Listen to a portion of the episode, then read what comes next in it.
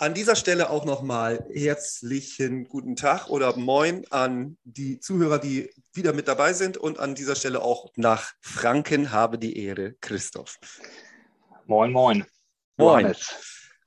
Dreimal ist Bremer Recht ist das Motto dieser Folge und das bedeutet eigentlich nichts anderes, als dass Christoph sich drei Sachen zu drei Themen rausgesucht hat und ich habe mir drei Sachen zu drei Themen rausgesucht. Dieser Spruch, der in der Titelbeschreibung stand, kommt daher, dass wir ja hauptsächlich über Bereiche oder über Geschichten aus Norddeutschland und Umgebung sprechen und hauptsächlich schwerpunktmäßig Bremen. Und in Bremen gibt es das geflügelte Wort oder so das Sprichwort, dreimal ist Bremer Recht. Man kann das positiv wie negativ auslegen. Man darf dreimal Scheiße bauen, erst dann gibt es Konsequenzen oder man hat dreimal das Recht, was Gutes zu machen oder insgesamt. Mit einmal kommt man nicht davon. Wir haben uns drei Sachen überlegt. Oder wer da holt, oder Werder holt mal wieder drei Punkte. Das ist ja auch mal was. Haben sie jetzt ja am Wochenende. Ist ja super. Genau. Das ist ähm, leider in letzter Zeit fast die einzige Art, wo man dieses Sprichwort wunderbar äh, anwenden könnte. Also, wir haben drei Sachen ausgesucht. Welche Oberkategorien haben wir, Christoph? Wir haben einmal Tracks, Tunes, also Tracks, die, die Top 3, die haben heute noch gut gefallen von früher. Dir persönlich? Dann haben wir, ja, ich habe niemand anderen gefragt. Ja, das ist, muss man ja mal eben kurz ähm, vorher einmal abklären, damit die Leute, die jetzt auch gleich eben zuhören oder sich anhören, was du für Tracks erzählst, was für Tunes also du sind meine, mein, ja. meine favorisierten Tracks.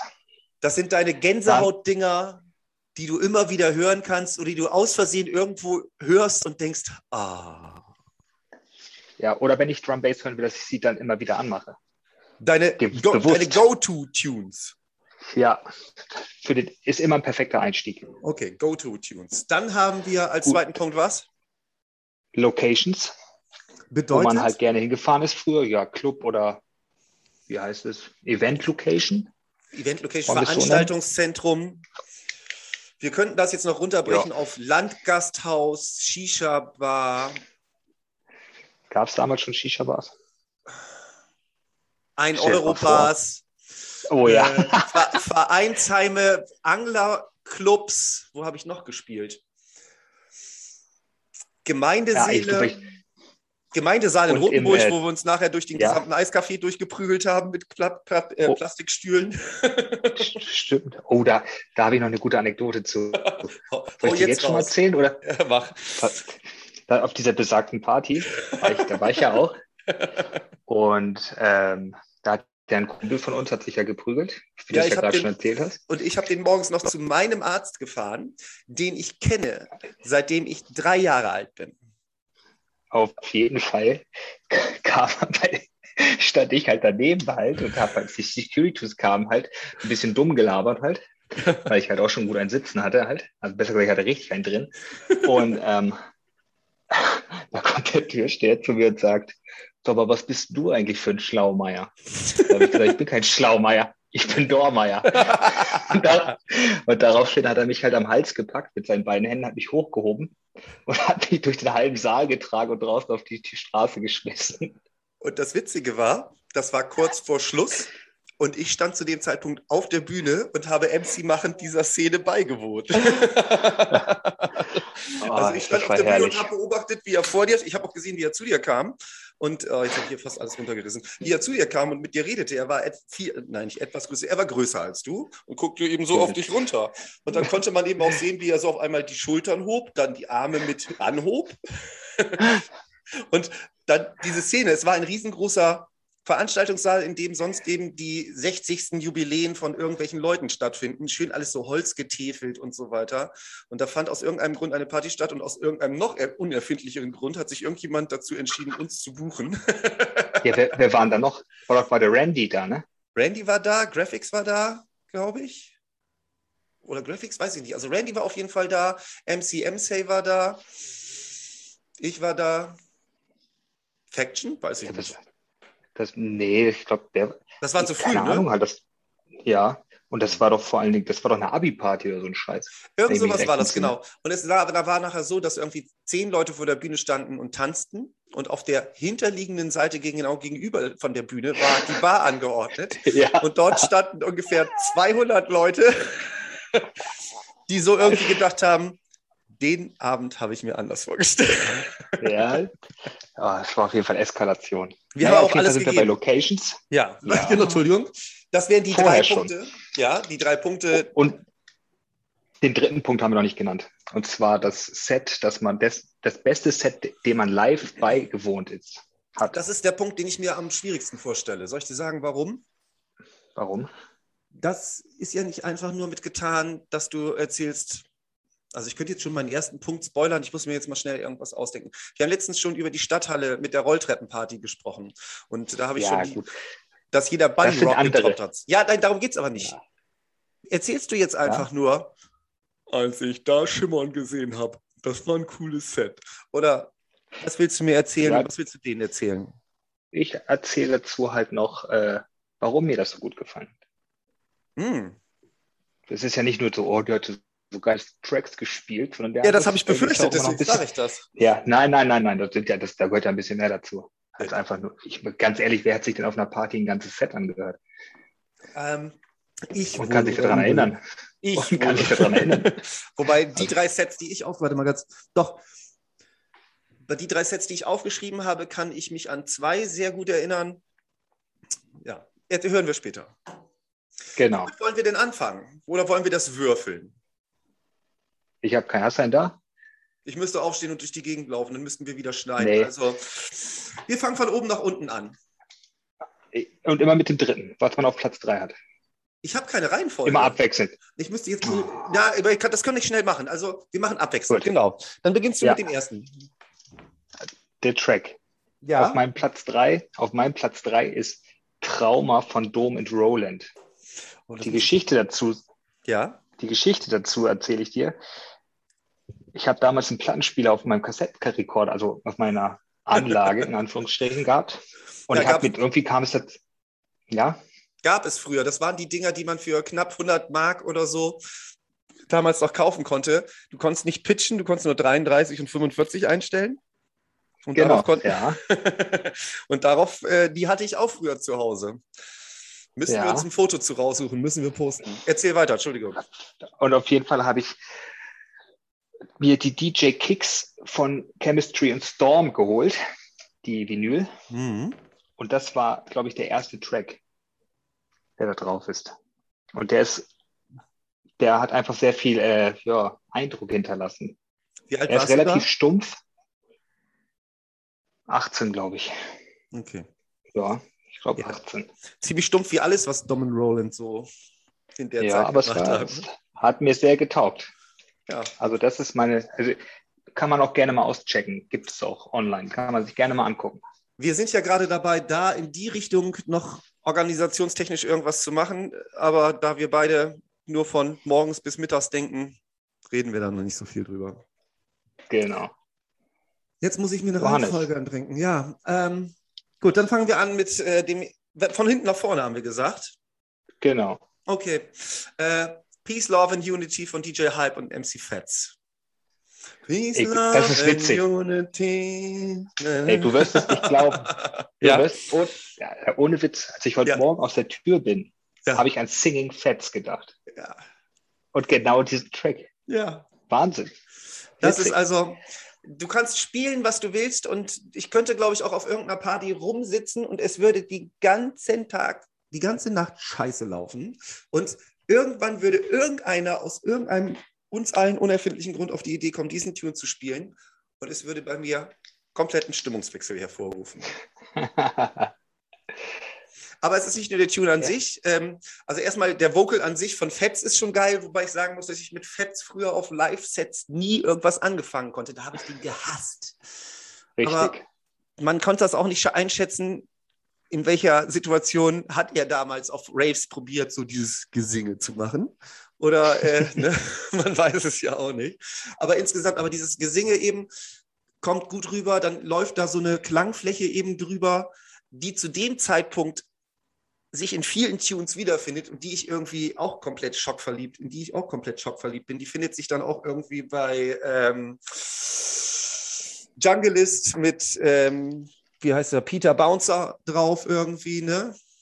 And I know. Ach nee, das war der andere. Hm, Ich darf nicht so viel rumsingen. Ähm, Jedenfalls Peace, Love and Unity, den Tune kannst du mir immer irgendwo spielen. Ähm, weck mich nachts irgendwo über den Zaun hängend auf, halt mir da ein Handy ans Ohr, läuft. Mein erster. Mein dritter. So, dann bin ich wieder dran, ne? Mhm. Meine Nummer zwei ist Son of Nitrous von ah, Bad Company. Ah, Entschuldigung, geht weiter. Vom Digital, Digital Nations Album. Auch dieses Album habe ich besessen. Und dieser Track ist einfach, den, den kannst du immer anmachen und dann hast du mich. Ja, genug geredet. Soll ich zu meiner Nummer zwei kommen? Bitte? Meine Nummer zwei ist Son of Nitros von Bad Ja? ja? Ehrlich? Ohne Scheiß. Hier, warte, ich halte es in, die, in die Kamera. Da oben steht irgendwo, der ist jetzt spiegelverkehrt, ich kann es nachher abdrehen, aber da steht auf jeden Fall ich da, ja. Nitrous und Son of Nitrous. Man muss dazu sagen, über, nein, du, war, du, warst dran. Fang du erst an, du erzählst erst. Nee, überkrasses Brad. Äh, Brad. Brad. Brad reingedarkt, reingedarkt. Also der Track ist echt übertrieben. Ich habe ihn mir vorhin auch extra nochmal angehört. Oh, ich weiß auch nicht, den, hm. das, da war Bad Company noch richtig gut. Ja, das war 98, 99, wann war das? Ja, Digital Nation war so 99, 2000, müsste man mal recherchieren. Das war, auch, muss, das war aber auch, muss man so sagen, dieses ganze Oldschool-Ding und dieses ganze Congonetti und dieses äh, Rugger Jungle und so weiter, das haben wir ja erst irgendwie auf dem Weg mit kennengelernt, dass das auch ganz geil sein kann. Also ich habe ja wirklich meinen Einstieg in diesen ganzen Kram, also Kumpels von mir hatten davon das ganze Album von Bad Company, wo die ganzen Dinger drauf waren und äh, das war die Zeit, wo unsere Eltern uns das erste Mal über die Sommerferien irgendwie alleine gelassen haben und wir jedes Wohnzimmer mit zwölf Zehnern in einen äh, Club verwandelt haben. Wir hatten aber nur drei Alben, das heißt, also es wurde immer nur Ed Russian Optical und äh, Bad Company gespielt. Und ich glaube, das dritte, die dritte LP weiß ich gar nicht. Aber deswegen, also es gibt nichts, was mich, glaube ich, mehr zu Drum Bass hingezogen hat als äh, Bad Company. Danke an äh, DJ Fresh und Konsorten. Aber es ist egal, welche. Ne? Nitrous und Son of Nitrous. Bei Nitrous war das, dass ja. wir im Aladdin standen und Kenny Ken hat die das, also der Name zieht sich heute auch wahrscheinlich hier ganz schlimm durch diese Folge. Kenny Ken hat ähm, das auf der Aladdin-Bühne gespielt als Intro. Und es ist diese Szene, die man sich immer vorstellen muss auf einem Rave. Du stehst da und der DJ, der MC hat seinen üblichen Stell dich eingegeben, nächster DJ, wir sind alle gut drauf, lass mal loslegen, yeah, yeah, are you ready? Und Kenny Ken drückt auf Play, das konnte man so sehen, und steht dann da in der typischen DJ-Pose und wippt immer so leicht nach, von vorne nach hinten und fummelt da irgendwo an den Knöpfen rum und es passiert für uns dichten Köpfe überhaupt gar nichts. Man hört nur so im Hintergrund. Und irgendwann geht das halt Ding halt los. So. Und das ist halt so äh, richtig geil. also ja, richtig, ähm, ist auf jeden Fall ein richtiges Brett, das Ding. Ja. Das ist also, ich beide. Also einmal Son of Nitrous und Nitrous, beide geil. Dann bist du, ich habe ja. hier abgebrochen und dann bin ich direkt in meinen zweiten rübergegangen. Das heißt, du wärst jetzt dran mit deiner Nummer 1. Wir haben hier auf jeden Fall gerade Tonprobleme.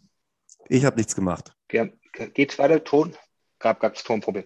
Meine Nummer eins, das ist meine absolute Nummer, Nummer eins. Ich weiß gar nicht, wie alt der Track ist. Der ist, glaube ich, noch nicht so alt, aber das ist, oh, ich glaube, den hat noch nie irgendjemand auf Party gespielt. Okay. Aber es ist der, es ist State of Ecstasy von Panacea. Doch, ich weiß, auf welcher Party der gespielt wurde. Ja, achso, ja, achso, da komme ich später auch noch zu.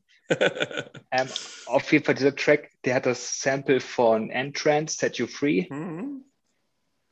Und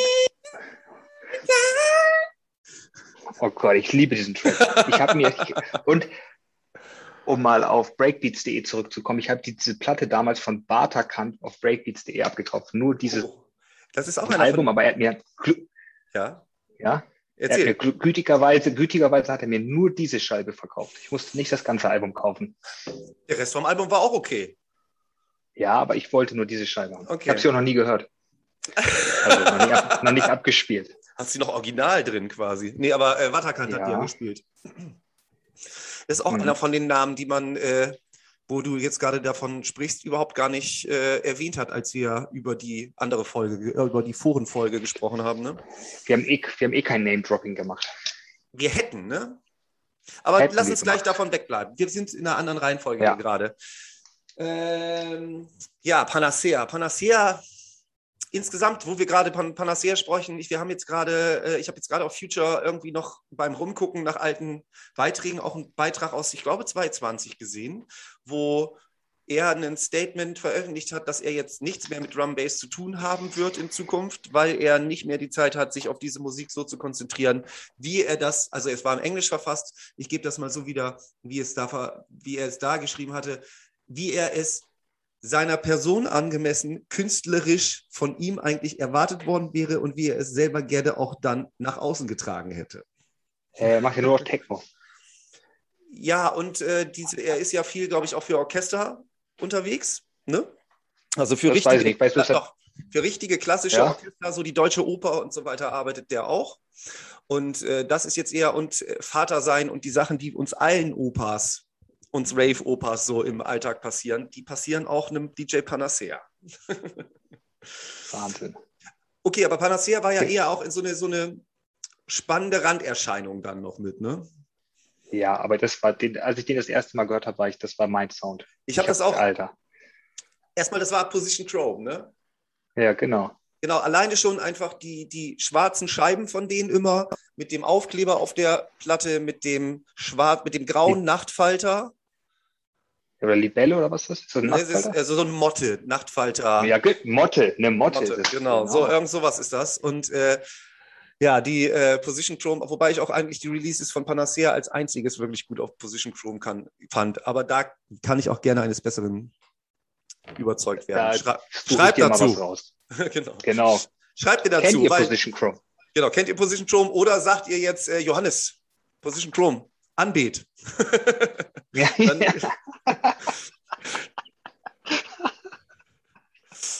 ja, sitzt, okay. Da muss ich mich Ja. immer wieder drüber bepissen, dass das wirklich früher so Techno Drum and Bass, anbetungswürdig, Techno Drum and Bass, Anbet, Anbet, Anbet. ähm, ja, Panacea, Grüße gehen raus, falls das auf irgendeinem Wege. Wir hatten mal ein Zusammentreffen. Ich glaube, du hast ihn da an dem Abend auch getroffen, oder? Moment, Moment, Moment. Da Okay, ich, ich weiß, dass du darauf hinaus willst. Deswegen halte ich die Fresse, aber dann. wir, sind aber, wir sind ja erst bei Locations, oder? Nee, nee, du bist bei deinem Track. Oh, ich bin bei meiner Nummer eins. Okay. Richtig. Ich hatte mir vorher überlegt, welche Jahreszahl das ist. Ich weiß es nicht ganz genau. Das ähm, war so, dass ich, oh, ich weiß es nicht. Doch, ich durfte schon Auto fahren. Ich müsste also so 18 gewesen sein. 18, maximal 19. Ich war gebucht in der MS Connection in Mannheim. Ich glaube, wir haben uns auch noch morgens äh, direkt am Eingang oder so. Ich habe auf jeden Fall Waldo direkt am Eingang getroffen. Ich weiß nicht, ob du auch auf der Party warst. Nee, glaube ich nicht. Das war eine Kings of the Jungle. Das war Oh doch, Kenny Ken. 2003? Ich glaube War es 2003. 2003? 2003 kann sein. Kenny Ken und Dann kann es Konsorten. gewesen sein. Und ähm, ich sollte, wie es, wo wir in der MC-Folge schon drauf ges zu Gesprächen gekommen sind, sollte in der zweiten Area spielen, wie so häufig, und bin dafür extra da runtergefahren. Ja.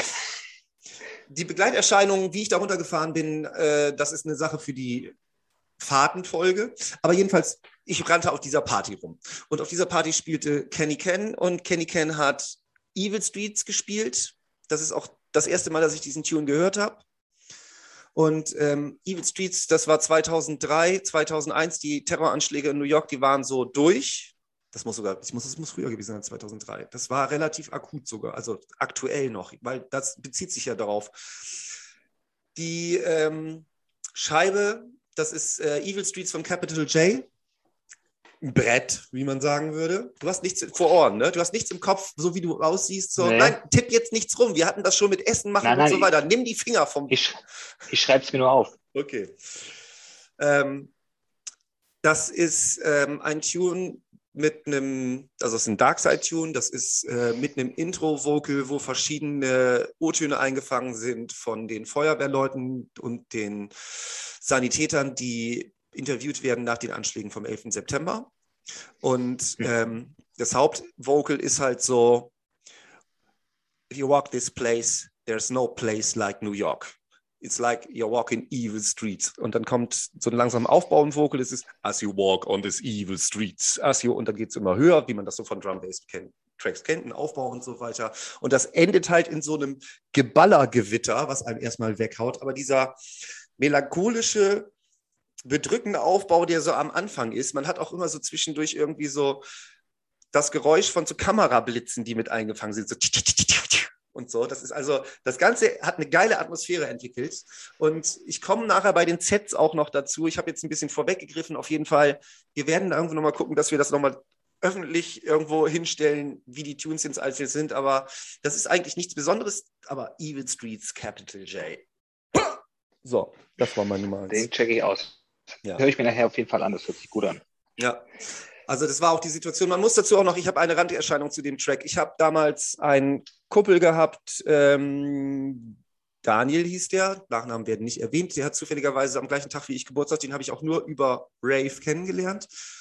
Und der war in New York zu dem Zeitpunkt und der hat, jetzt kommt nächstes Name-Dropping, DJ Funky, eine Scheibe mitgebracht. Mhm. Das war rotes Vinyl und die hatte er in New York da gekauft.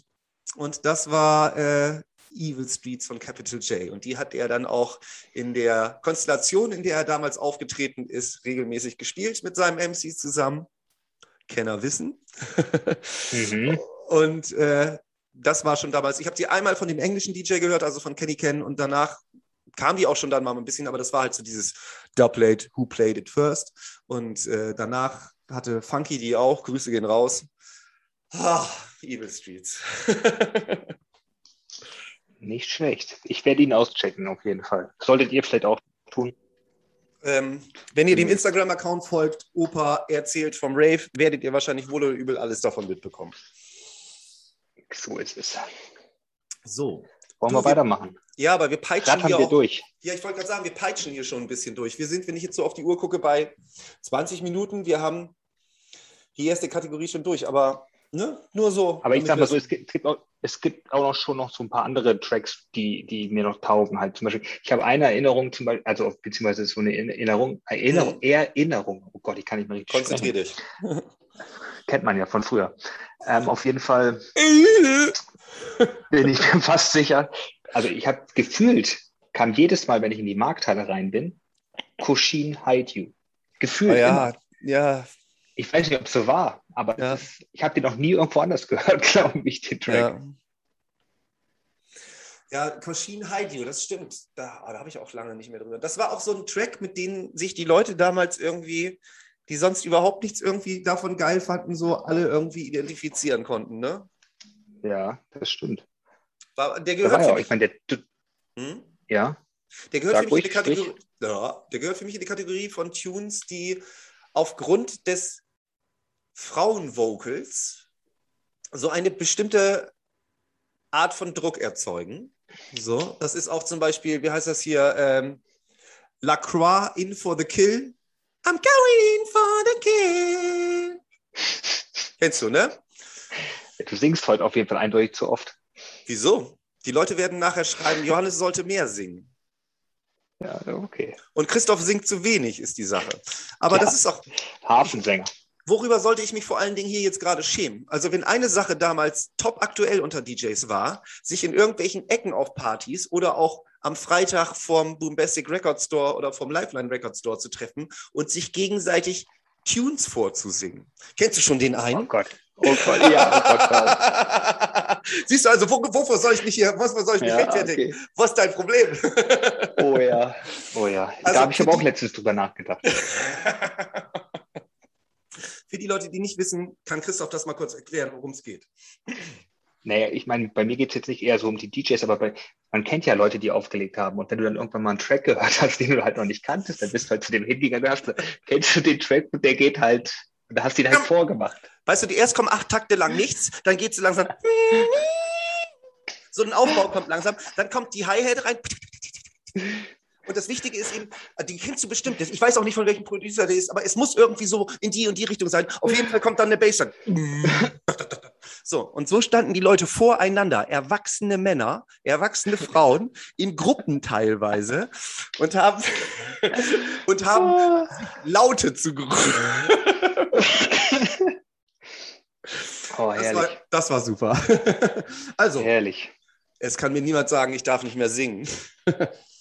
Jedenfalls, ich wollte einfach nur sagen, das gehörte so, You gehörte mit verschiedenen anderen Frauen-Vocal-Tunes in so eine Kategorie rein. Also, du könntest damit eine ganze Area füllen. Das wäre so eine Mischung zwischen Chill-Out-Area und da können sich Singles kennenlernen. Ja, das, und das ist der, so der Einstieg. Damit Das kann man so so locker rein. rein. Drum and Bass Antanzmucke. Ja. Oh Mann. Ich mag die Folge jetzt schon. Oh. Ah, machen wir weiter mit den Locations. Wieso? Ich würde gerne noch über Drum Bass Antanzmucke sprechen. Nee. Ich habe viel über äh, The Red Pack nachgedacht in den letzten Tagen. Weil das war auch so eine Erscheinung, aber da kommen wir später nochmal zu. Das fällt mir nur gerade bei Drum and Bass Antanzmucke, weil ich habe also auf der ersten Party, auf der ich irgendwie die Markthalle gelaufen bin, war Red Pack. Und ich lief irgendwie gerade in die Markthalle rein und Everson Allen stand in der Mitte von dem Bühnenaufbau und hat irgendwie so in die Markthalle reingebrüllt, was er dann halt so gemacht hat. Kommen wir nochmal vielleicht, oder sind wir bestimmt schon drauf gekommen. Und vor ihm standen nur Leute und haben sich gegenseitig angefasst und gestreichelt und sonst irgendwas gemacht. Also zum, zum Thema Drum and Bass Antanzmucke. Und Das ist einer ja eigentlich auch ein guter, Hm? eigentlich ein super Übergang zu Locations. Ja. So, wir bauen hier das lang. Wir sind langsam, ne? Wir spielen uns ein. Ja, äh, Ja. ja. ist schon Flow. Du bist weiter derjenige, der die erste Nummer drei sagt. Okay. Okay. Also auf Nummer drei habe ich das Aladdin Tivoli. Da war ich da einfach oft genug war. Das hat mir, hat mir schon mal getaugt. Das war schon Ich mal wollte, schön. ich wollte schon gerade fragen, warum das bei dir auf drei ist. Wir hätten jetzt direkt schon auch ein Streitgespräch anfangen können. Weil es, Auf- egal, nein, wir reden nicht weiter. Wir kommen nachher noch dazu. Wir reden nicht weiter. Das Sollte ist es deine- höher sein. Nein, erzähl erstmal eben. Du hast ja schon erklärt, warum das so ist. Wir wollen doch hier jetzt nicht durcheinander bringen. Wir, die Doch, Leute weil ich halt den Weg, Hm? weil ich den Weg halt nie gefunden habe. Ich kannte den Weg halt nicht. Deswegen ist es deine Nummer drei und nicht höher. Ja, genau. Wobei dir das Problem mit dem Weg, weil entweder ist man mit dem Auto hingefahren, dann hat man schon ein großes Problem gehabt, wenn man es vom Parkplatz nicht gefunden hat. Ich bin nie mit dem Auto hingefahren. Na wenn ich mit dem Auto, dann habe ich ja andere hingefahren, weil ich bin ganz Das sicher erklärt nie mit dem einiges. Auto. Das erklärt einiges.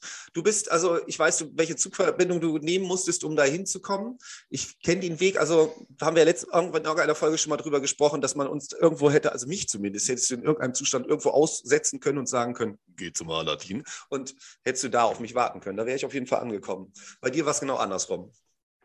Genau. Also ich weiß nicht, wir sind immer mit der Straßenbahn hingefahren. Das hat ewig gedauert vom Hauptbahnhof. Das ist richtig, ne? 30 Dran- Minuten? 13 Stationen, glaube ich. 12 oder 13 Stationen, ja. Ja. So, das hat ewig gedauert. Irgendwann nach Jahren hat irgendwer gesagt, ja, man kann doch auch mit dem Zug direkt hinfahren. Da habe ich gesagt, wieso sagt mir das jetzt? Warum, warum fahre ich die ganze Zeit mit der Straßenbahn? ja, man konnte, das war die Zugverbindung Bremen-Hannover. Man ist entweder, äh, Genau, man, ja, man, man konnte nur mit dem Regionalexpress, also mit den normalen Zügen damals fahren. Und äh, die Regionalzüge sind dann, haben da auch gehalten. Das war der Bahnhof Seewaldsbrück. Das war auch gleichzeitig der Name von der Straßenbahnhaltestelle. Aber Puristen werden mir zustimmen und Traditionalisten werden auch zu, mir zustimmen, gerne an Opa erzählt vom Rave auf Instagram, dass eine Party damit beginnt, an einem Hauptbahnhof in eine Straßenbahn zu steigen und für eine längere Zeit in dieser Straßenbahn sitzen zu bleiben. Der Ja, Rave, der. Rave, den Rave muss man sich erarbeiten. Ja, ja gut. Außerdem ja, hatten Leute, die mit dem geschenkt. Auto, außerdem hatten Leute, die da mit dem Auto hingefahren sind, noch ganz andere Probleme. Ich bin einmal mit dem Auto hingefahren worden. Ach, eben hast du gesagt, nie. Doch ein, ein oder zweimal. Das eine Es werden immer mehr, Christoph. Wir müssen uns langsam. Das eine Mal, Ah, ich dachte zum Aladdin. Okay, insgesamt zu einer Party bist du in deiner gesamten Rave-Laufbahn nur nee, zweimal. öfter. Der bin ich, Okay, nein, nein, nein, nein, nein. Das- war schon öfter. okay. Irgendwann bin auch ich dann gefahren, weil dann war ich nüchtern. Ja, die, an die Zeiten erinnere ich mich auch noch. Das war einer unserer letzten Zusammentreffen im echten Leben auf einer Party und das war im Dröhnland in Achim. Und ich habe Auch, äh, ja. ich habe äh, MC gemacht und ich weiß, du bist gekommen, weil irgendein DJ da war, den du unbedingt sehen musstest. Ich weiß bloß nicht mehr, welcher das war. Mummy Swift War es Nicky. Black Market? War es Black Market? War das bei der EM? Wann welches Jahr war das? 2008? Ich glaube. Nee, das war doch. Das kann sein. Nee, das war 2012. Nee, da war ich schon nicht mehr da. Okay, ja, dann war's. Also, das war äh, eine Party in einem, in einem Dröhnland und also die, das Dröhnland taucht Jetzt muss ich mich bei einigen Leuten entschuldigen, das Drönland taucht wahrscheinlich in unserer Liste gar nicht auf, oder? Also bei, bei mir nicht, ich war nicht so oft da halt. Ich War war, ein, sehr, zweimal ich war dort. sehr oft da. Jetzt fühle ich mich fast schon ein bisschen schlecht. Mir fällt nämlich gerade auf, dass ich das Drönland gar nicht erwähnt habe. Drönland, ich liebe euch, aber ihr seid nicht in Special Top 3. Mhm, das ist mir jetzt unangenehm. Naja, Naja, aber im, Herz, im Herzen ist ja mehr Platz als für drei. Ja, genau. Wir mussten es auf ein Sendekonzept runterbrechen. Das ist gerade der Ausstieg, den ich gebraucht habe. Dankeschön. Meine Nummer zwei, und da habe ich ein bisschen das Problem. Nummer drei. Ah, meine Nummer Nummer drei. drei. Ja, meine Nummer drei ist ähm, das Problem, dass ich den Location-Namen nicht so schnell, weil ich mich zu lange vorher habe vorbereiten müssen. Habe ich den, also der Kugelschreiber auf dem Blatt Papier, wo ich den Namen aufgeschrieben habe, ist mittlerweile so verblichen, dass ich den Namen nicht mehr lesen kann. Es geht aber um die Location. es geht um Okay. die Location, wo die Kings of the Jungle in Hannover war, wo die legendäre Zuganfahrt passiert Das ist. Kapitol. Das Kapitol. Ich habe hier irgendwas mit Knus stehen, schnell gestrickt. So, ich habe mich einfach War nicht die- war erinnert. das- Das, Kapitol, War das nein, also, 2.8? das kann sein. Also Kapi- NDC? ja, Kings of the Jungle und Ronnie. wir waren in dem, Ronnie Size war, glaube ich, auch, genau. Ja, genau, da war ich Und auch. Das Da die war dieser Backstage-Bereich, wo du so einen Glasbalkon hattest, wo du auf diese ganze Menge runter gucken konntest. Und man hatte immer so den Stil, weiß ich nicht, als ob man in irgendeinem so Film war, wo es irgendwie so um, also es war wie so ein Kli- Klischee, so man ist in irgendeinem Backstage-Bereich und geht dann in einen verglasten Balkon und guckt so auf die normale tanzende Menge runter. Pöbel. Es gibt, also ich fand die Location einfach geil. Es ist, ähm, ich glaube, auch ein altes Kino oder ein altes Theater. Dementsprechend hat man so einen großen Balkon, überhängend über dem anderen Bereich. Man merkt dann immer so ein bisschen davon, dass da wahrscheinlich früher mal Sitzreihen eingeschraubt gewesen sein müssen, weil alles sich so zu dem Bühnenaufbau hin konzentriert. Und das ist grundsätzlich für Drum Bass Partys immer ein richtig geiler Aufbau. Und äh, ich stehe sowieso grundsätzlich darauf, wenn irgendwo Balkone sind, weil dieses oben ist eine große Meute und unten ist eine große Meute. Das äh, gibt mir immer irgendwas, weil grundsätzlich das, ähm, wir haben über Tapes gesprochen und viele One Nation Tapes sind damals, ich weiß gar nicht, ob es das Rex war oder äh, mir fällt der andere Name jedenfalls nicht an. Eine von den Locations hatte einen Bakelis. großen Ba- Bakelis kann auch sein. Eine von den großen Dingern hatte einen großen Balkon. Und dementsprechend Balcony Crew, are you ready? Where's the Balcony Crew? und so weiter. Und äh, dementsprechend war es immer auch super, sowas zu haben, um damit zu arbeiten. Und das, also ich fand grundsätzlich auch immer so die Dynamik von, da oben ist eine Tanzfläche, die komplett steil geht und da unten ist eigentlich eine Tanzfläche, die komplett steil geht. Zusammen immer in der Kombination geil. Und wenn eine, Kombina wenn eine Location sowas hatte, war ich da. Das äh, also, hatte sie nicht. Das Witzige war, dass äh, ich seitdem nie wieder da gewesen bin, weil es sich nicht angeboten hatte. Das, du hast schon selber gesagt, das war eine der letzten. Seitdem fand da nichts wieder großartig statt. Ob wegen uns oder weil es sich nicht ergeben hat, weiß ich nicht. Und man muss auch mal Ahnung. ganz ehrlich sagen, ich war an dem Abend nicht so wirklich in dem Zustand, als dass ich mich an irgendwelche anderen Sachen erinnern kann, außer der Location. Das war, das war übrigens ein 30. April 2008. Ich war am 1. Mai, war ich 2008 dann auch gleich noch wieder ohne zu schlafen am Bullensee, falls einem das was sagt. da können wir doch, ja, Glückwunsch, Christoph, Glückwunsch. Herzlichen Glückwunsch. Ich habe ich hab mal, ich hab eine Person mal vom Bullensee abgeholt. Also ich kenne nur das Nachhinein auf dem Parkplatz und das war mir schon schlimm genug. Aber wenn du, aber wenn du von ähm, so einer Party gekommen bist, dann ist doch eigentlich alles gut. Weil wir kommen auf diese Ja. Party noch, oder ja, die ist auf jeden Fall bei Zugfahrten ein Thema, diese Party. Weil da gab es für mich zumindest eine legendäre Zugfahrt, die mit Polizisten, Fußballfans und panischen Ravern zu tun hatte. Aber mehr dazu in einer anderen Folge. Oh ja. Du- Also komme ich jetzt mit meiner, ich komme jetzt mit meiner 2. Ja. Meine 2 ist, wo wir jetzt wieder bei Anfassmusik sind, oder Schauk-Schunkelmusik, Antanzmusik. das, das Ting vor ehemals rosige Zeiten. Also als Ting oder insgesamt die Location? Die Location, ich habe die einfach geliebt. Die war geil. Das Die war der geil, beste Club stimmt. in Bremen. Die war ja, ja. Ich habe die aber nicht drauf, weil es ja auch so ein bisschen um, wo hat man auch so ein bisschen für sich noch den Weg mit oder irgendwas. So habe ich es zumindest interpretiert, als du gesagt hast, Top Der 3 Weg war halt Locations. nicht weit. Das habe ich easy gefunden. Ja, Ja, also das Ting ist für mich natürlich auch eine besondere Sache, weil ich das kenne, ich kenne das seitdem das Rosige Zeiten heißt. Mhm. Ich habe da angefangen, das war meine erste Stelle, wo ich einen Residency, eine Residency hatte mit den DJ Mercury und dem DJ Animator B damals zusammen. Animator. Animator. Mit dem war doch auch irgendwas. Mit dem war gar nichts. Das war ein sehr guter DJ und wir sind okay. reinweg auf die Geschichten, die dieses Rave-Leben so auf der Bühne bereitgehalten hat, interessiert. Ich weiß nicht, worauf du anspielst. So, jedenfalls war DJ Climax noch mit dabei und MC Temper und äh, die haben dann Dubplate Business da einmal gemacht. Das Ganze ging dann nachher, nachdem der Besitzer das abgegeben hatte, ich glaube nach 30.000 Jahren, rosige Zeiten, Hausclub und Institution in Bremen und so weiter ging das dann in einen anderen über und hatte den Namenwechsel. Und dann hieß es Ting. Ja. Oh, das war geil. Ich weiß nicht, da habe ich gute Partys gehabt. Ich du. bin da einmal extra hin. Das ist aber auch das ist eine Geschichte, die muss ich, also die erzähle ich bei Anreisen zu Partys. Okay. Die erzähle ich mal anders. Aber grundsätzlich war es ein geiler Club, der war nicht groß. Erzähl ein bisschen dass äh, die Leute, die da vielleicht nie gewesen sind oder die da gewesen sind, damit ihr. Ich hatte letztens schon darüber nachgedacht. Ich wollte dir immer ähm, eine so eine Überschrift entgegenschmeißen, wie wir uns mehr in diesem Podcast verhalten sollen. Und das wäre, mal den Leuten ein Bild, Christopher. Also auch dort, Christoph heißt ich aber bitte. Christoph, Entschuldigung. Außerdem, außerdem äh, es gab, du bist unten rein, unten hast du, hast du unten schon, nee, oben hast du erst gezahlt, ne? Ja. Unten, da war nur Gitter, hoch. Gitter und äh, ja. Fußmatte. Und zwei, und Türsteher, die auf, zwei Türsteher, die auf Barhockern stand, saßen und dich komisch angeguckt haben. Wäre witzig, wenn die auf Barhockern gestanden hätten. und so von noch weiter oben, so was machst du hier?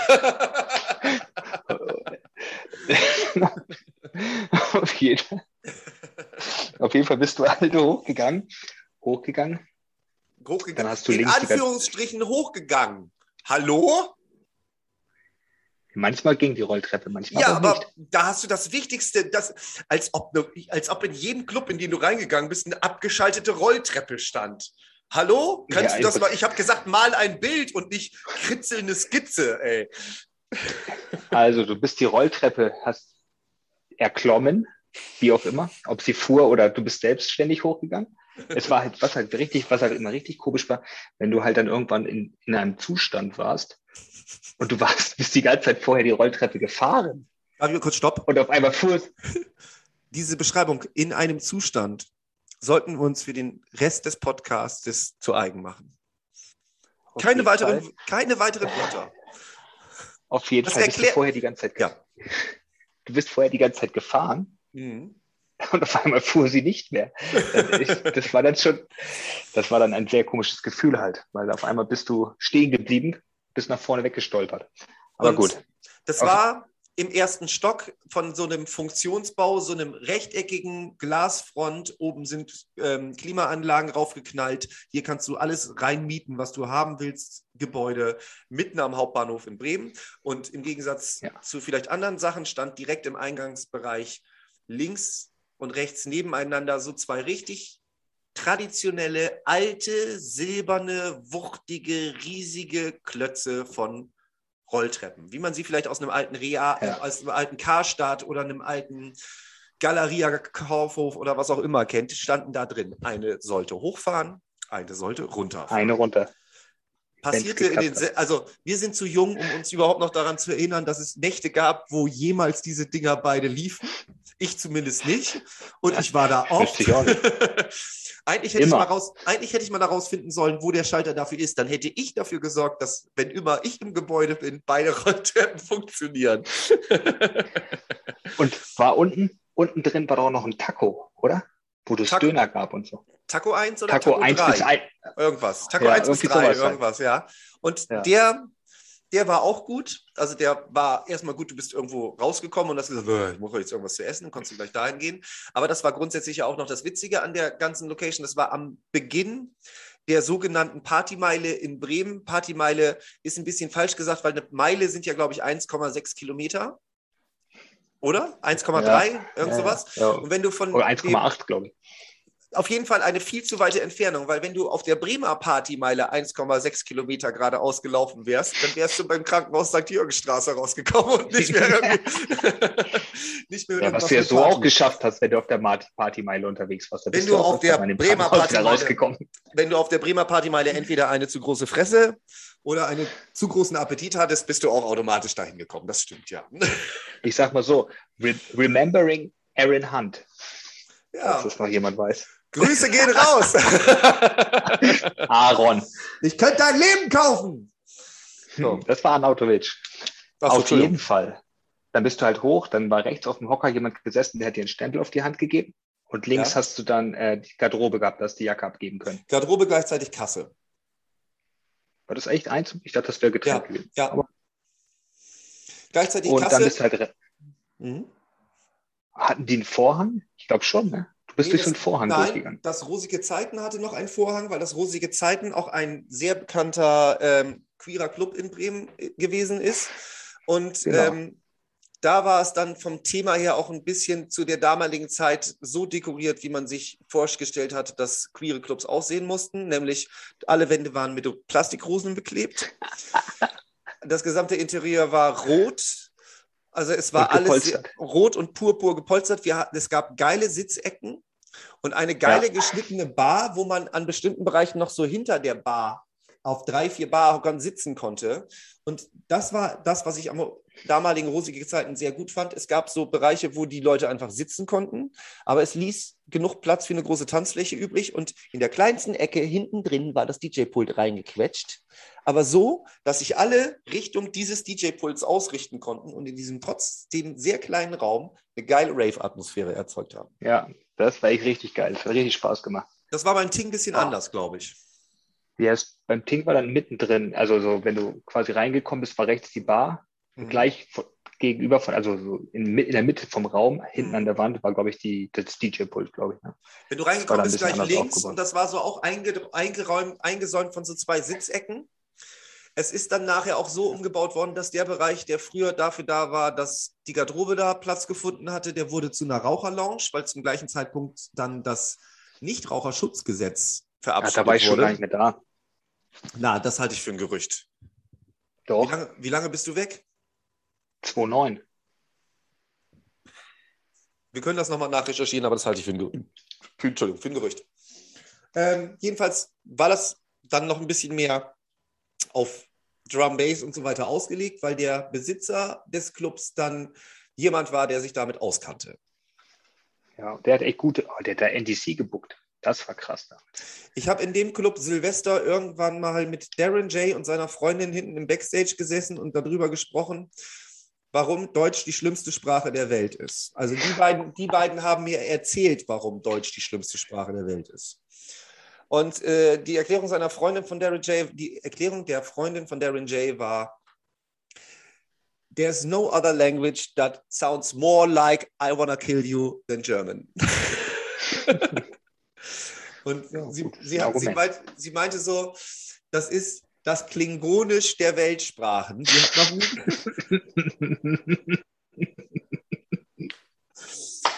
Sie hat noch nie, irgendwie ähm, jemand anderes oder sie hat noch nie eine andere Sprache kennengelernt und sie war irgendwie viel unterwegs, die sich eher, auch wenn man etwas Freundliches sagen würde, so aggressiv anhört wie Deutsch.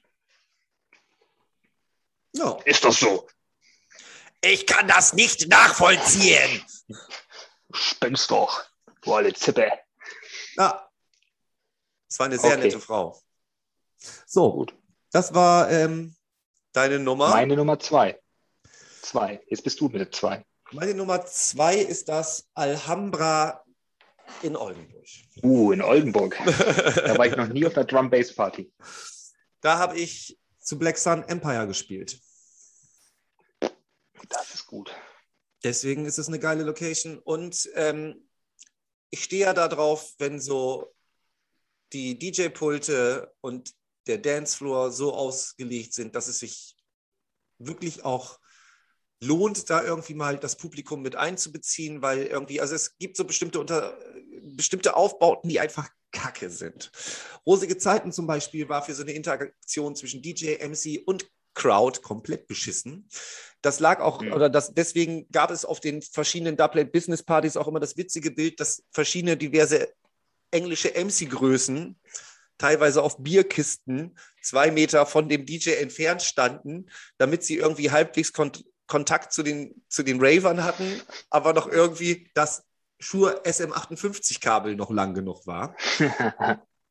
So, und äh, im Alhambra war das zum Beispiel nicht so. Erstmal, das war so eine, also von außen sah das Ding aus.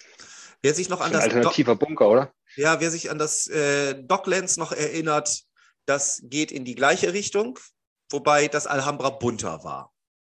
Und das Alhambra hatte weniger Pfützen auf der Tanzfläche.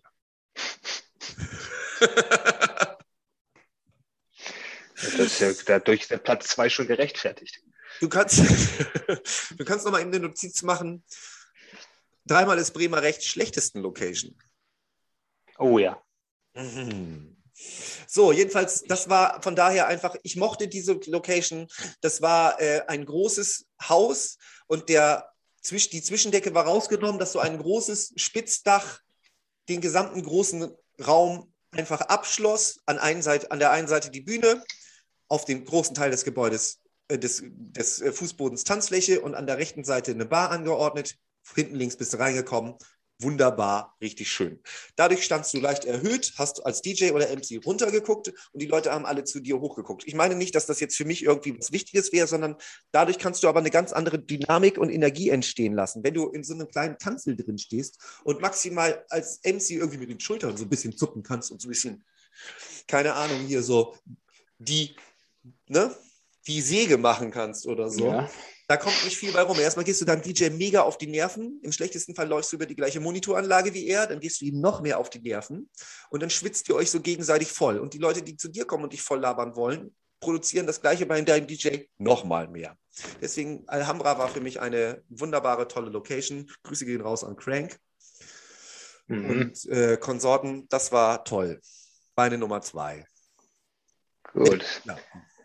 Ich starte weiter mit meiner Nummer eins. Jetzt bin ich Die gespannt. Markthalle. Aber, ja, ich wollte gerade sagen. Eigentlich, während ich, während ich noch gesprochen habe, jetzt, jetzt bin ich gespannt, wusste ich schon, was kommt. Was soll ich sagen? Es war halt die erste Party, wo ich war. Und es Mhm. war auch einfach die beste, die beste Location, die es in Norddeutschland gab. Ich mag die Markthalle auch. Ich Für bin mich. lange nicht mehr da gewesen. Aber erzähl noch ein bisschen mehr. Christoph, mal den Ja, Leuten ein doch, aber, Bild. wir haben doch, aber das habe ich doch schon gemacht in der letzten Folge. Oder in was der, in der, was in ist der denn mit den Leuten, die jetzt heute das erste Mal den Weg zu uns gefunden haben?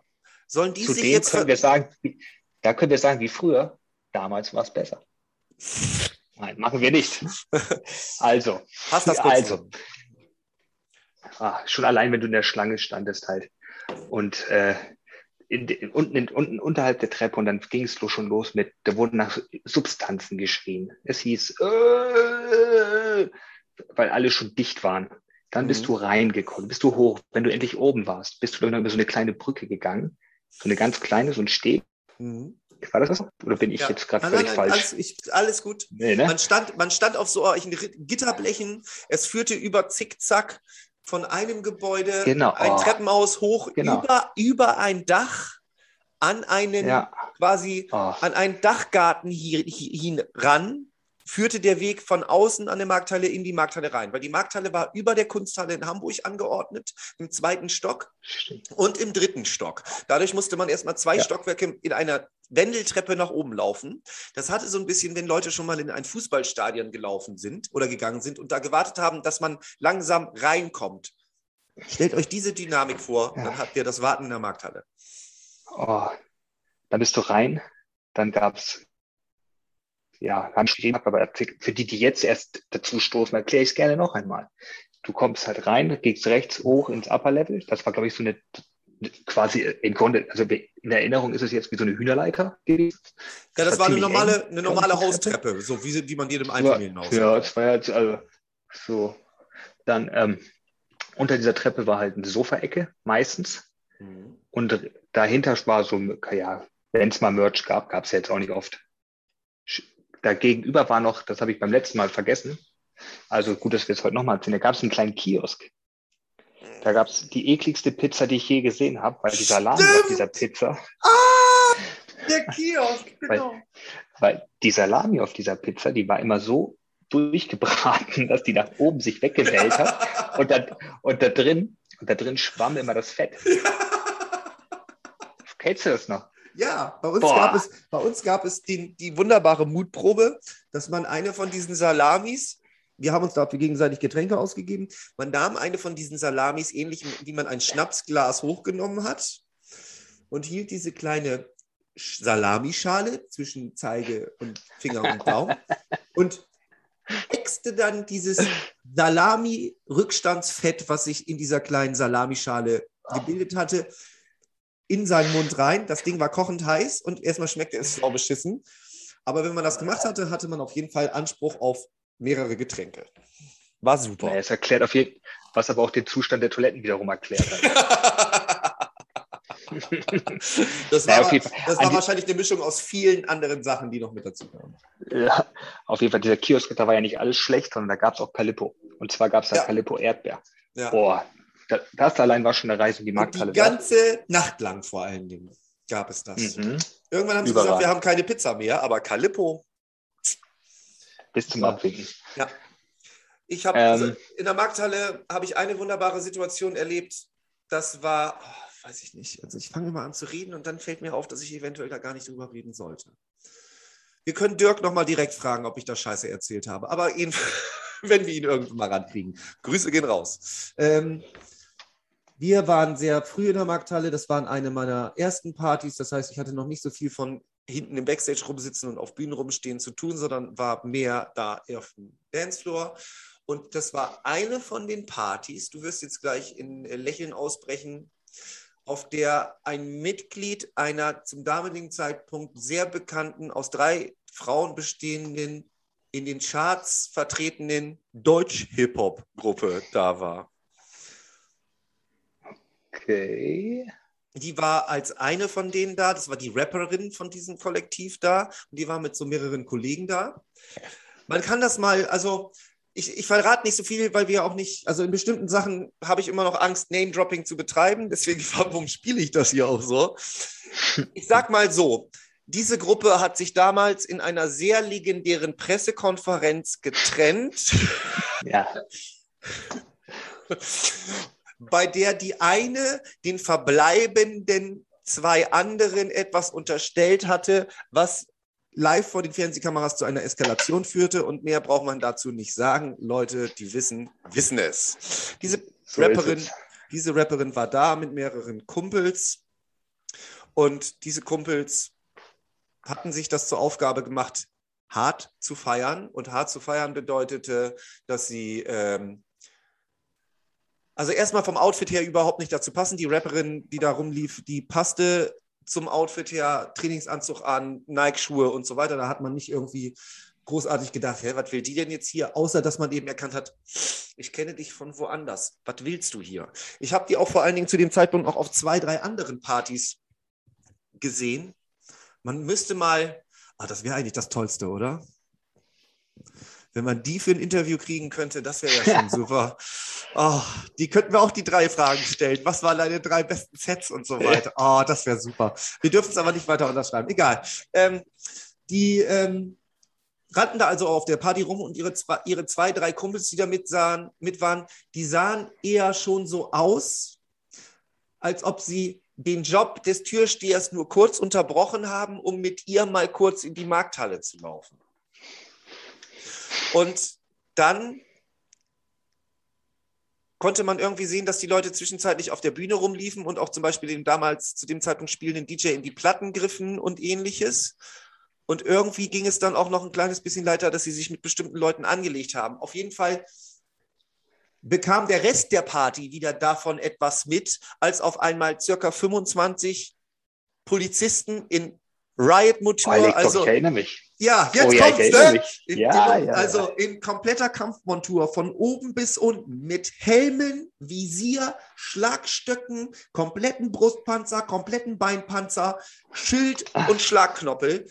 Ganz entspannt, wie die sieben Zwerge in einer Reihe in diese Markthalle reingelaufen kamen. Es hätte nur noch gefehlt, dass im Hintergrund, wenn es irgendjemand auf Video hat, ich will das haben, aber es hätte nur noch gefehlt, dass im Hintergrund so, hey, ho, hoi ho kam.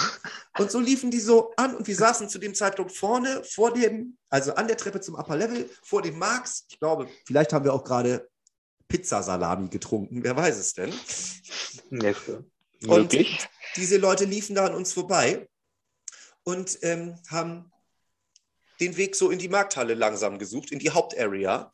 Und es dauerte auch nur fünf Minuten, dann kamen die so im gleichen Gänsemarsch wieder raus, hatten aber die Kollegen von der Rapperin mit dabei. und sie gingen gemeinsam nach draußen, will ich das mal so betiteln. Die Rapperin rannte im Anschluss noch hinterher und hat sich auf eine, du merkst, wie ich versuche, das zu umschreiben, ne? Ja, ja.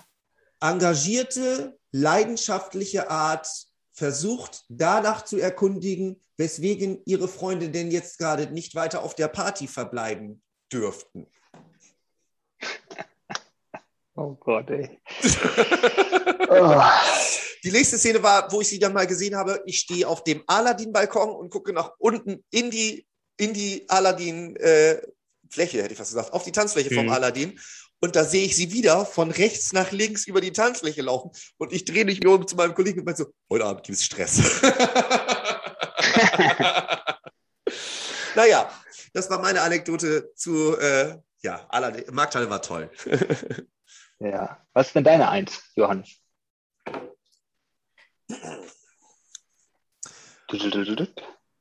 Wenn man so viel Zeit wie ich in diesem Gebäude verbracht hat, wenn man dieses Gebäude von Ecken kennengelernt hat, die wenige Leute dieses Gebäude kennengelernt haben, wenn man viele Personen, die man heute noch kennt, mit denen man viele Situationen oder auch Lebensabschnitte in meinen bisherigen 38 Jahren erlebt habe, mit diesem Gebäude verbindet, dann kann es für mich nur eine Location geben. Und das ist das Mohaus. Nein, Jetzt? Ich wollte gerade sagen, alle was? Meine Top-Location, und die wird es auch immer bleiben, ist das Aladdin. Forever. Das war schon geil. Forever and ever. Ja, ich das war erste, echt enttäuscht. Eine meiner ersten Partys. Hm? Du warst mhm. immer enttäuscht? Sag, Wieso? Ich erzähle dir von meinen. Du, hallo? Weil nicht, immer der weil nicht immer der Balkon offen war. Nicht immer. Und das war immer scheiße. Wenn der nicht offen war. Lernen, ich muss lernen, dich ausreden zu lassen. Ja, also Balkon. Ohne Balkon ist das Aladdin nicht so toll muss man sagen. Ich hätte jetzt fast gesagt, unter Balkon ist das Aladdin nichts, aber es ist natürlich auch klar, dass äh, nicht, immer, nicht immer jede ähm, Party so gut besucht ist, dass es sich auch lohnt, diesen Balkon aufzumachen und zu riskieren, dass die wenigen Leute sich noch auf so einer großen Fläche verlaufen. Aber ja, mein Gott, also zu dem Zeitpunkt, ich glaube, boah, das war also, ja, Aladdin. Wie muss man das beschreiben? Also ich probiere jetzt mal ein Bild zu malen. Christoph, pass gut auf. So malt man Bilder. Okay. Wir sind irgendwo in einem Stadtteil von Bremen, der äh, zum größten Teil der Geschichte irgendwie im Hafenbereich lag oder dass da in irgendeiner Weise Industrie angesiedelt war. Das heißt, dementsprechend sind die Gebäude drumherum nicht so die feinsten, die man in Bremen finden konnte. Und äh, dieses Gebäude war ein riesengroßer Klotz, der aber von der Fassade vorne so angemalt war, dass er so ein bisschen an ein schickes Reihenhaus irgendwo in Paris oder so erinnerte.